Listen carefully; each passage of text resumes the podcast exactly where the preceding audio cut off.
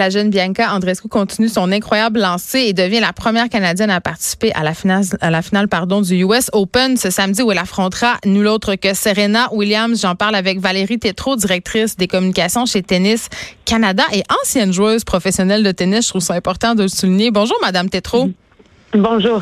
Écoute, c'est un véritable conte de fées que vit Bianca Andrescu là, parce que eh, évidemment, elle devient la deuxième joueuse du Canada à atteindre la finale d'un tournoi du Grand Chelem après Eugénie Bouchard à Wimbledon en 2014. Donc, ça fait quand même un petit bout là. Oui, ça fait un petit bout. Elle est la première aussi à le faire aux internationaux euh, des États-Unis. Et bon, elle fait tout ça évidemment à seulement 19 ans. Euh, elle confirme du même coup son entrée dans le, top 10 mondial euh, à l'apparition du, du, prochain classement. Et là, ben, rien n'est impossible, même si ce sera difficile contre Serena Williams en grande finale. mais c'est assez phénoménal, disons, tout ce qu'elle a accompli, pas seulement dans les deux dernières semaines, mais tout au long de cette année 2019. Oui, parce que juste de s'être rendu là, et je pense qu'il faut préciser pour que les gens comprennent bien, c'est quand même tout un accomplissement, le même ça remporte pas la victoire. Exactement, c'est énorme en fait. Euh, bon, euh, c'est sûr qu'elle avait déjà progressé euh, au classement suite au titre qu'elle est allée chercher à Indian Wells et il n'y a pas si longtemps du côté de, Toronto lors de la Coupe Rogers. mais bon, de le faire comme ça dans un tournoi du Grand Chelem, c'est un tournoi quand même qui s'échelonne aussi sur deux semaines. Ça demande beaucoup physiquement et, mentalement. Elle a joué ses derniers matchs en fait sur la plus grande scène qu'il y a dans le monde du tennis, le, fameux Court Arthur Ashe, mm-hmm. qui peut accueillir à peu près 23 000 personnes.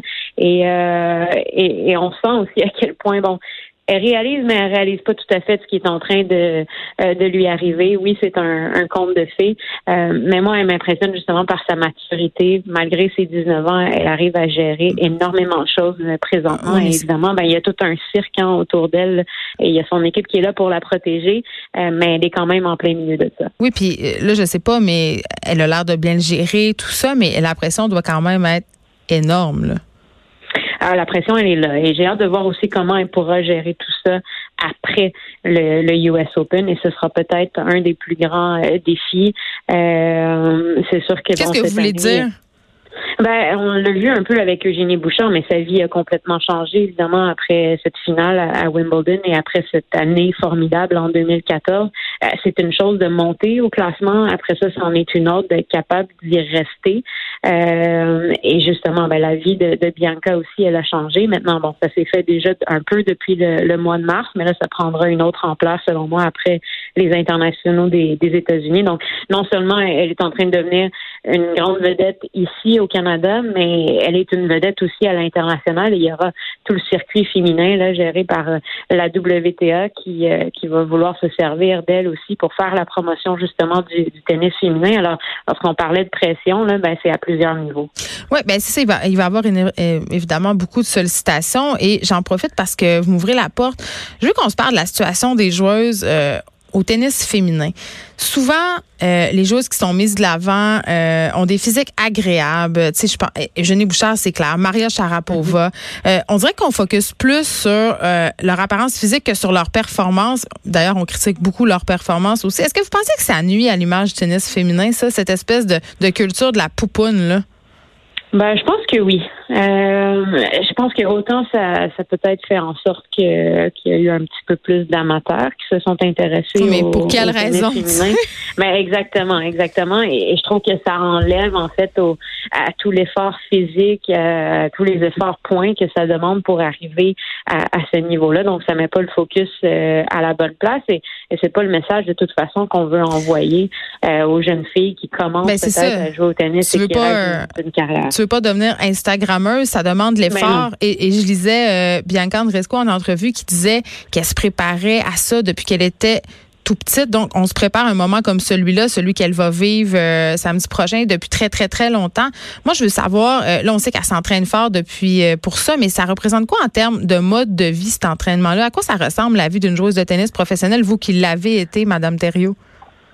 C'est euh, c'est demandant. Euh, moi, j'ai j'ai arrêté quand même un jeune âge justement parce que ben, parce que c'était très demandant. C'est pas fait pour tout le monde.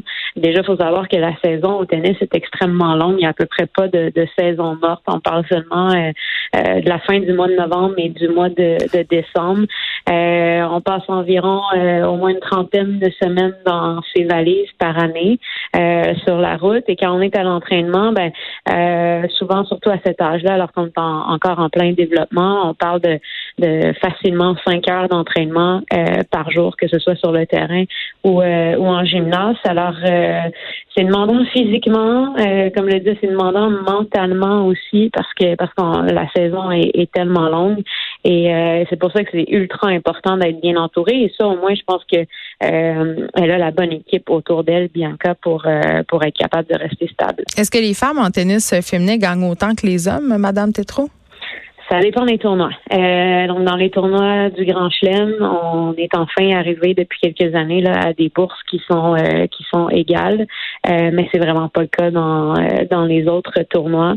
J'espère qu'on y arrivera. Évidemment qu'on on a des, des ambassadrices qui poussent fort pour ça. On peut penser à Billie Jean King, évidemment, qui est probablement la, la plus grande ambassadrice de, de la WTA et du, du tennis féminin. mais on a encore des, des croûtes à manger de ce côté-là. Et, euh, et c'est sûr que on parlait un peu de l'intérêt hein, pour le tennis euh, féminin, bien que le tennis est probablement le sport féminin le plus populaire et celui qui euh, qui, qui, profite du plus de visibilité aussi dans les médias. mais si on le compare justement au tennis masculin pour ce qui est des codes d'écoute, par exemple, rien de la vente des billets aussi, non, c'est ça, c'est c'est une autre paire de manches. Mais j'ai quand même l'impression, et corrigez-moi si je me trompe, que l'image du tennis est en train de changer, peut-être avec les changements de la société, c'est quand même ça doit suivre ça parce mhm. que longtemps j'ai en tout cas c'est peut-être un biais personnel mais je pense qu'il est partagé par beaucoup de monde. On a associé ce sport-là à la bourgeoisie hein. Tu sais du monde qui ont plein de cash à bien vendre dans les estrades mais j'ai l'impression que les choses sont en train de changer. Ben, je pense aussi, puis, j'espère en tout cas que, que c'est le cas, ça m'encourage ce que vous dites.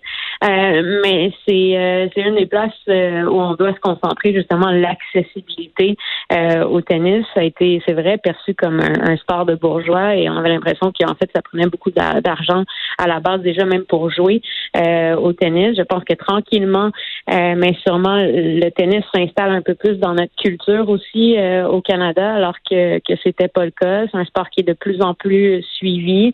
assurément, si on a des modèles comme Bianca Andreescu, comme Félix Auger Aliassime, Denis Chapovalov, persuadé que ça influencera un peu plus de jeunes à vouloir euh, à vouloir euh, jouer au tennis et, donc ça va continuer de, croître comme ça, mais l'accessibilité au sport euh, sera certainement quelque chose sur quoi on, voudra continuer de se pencher. Merci beaucoup Valérie Tétrault, vous êtes directrice des communications chez Tennis Canada.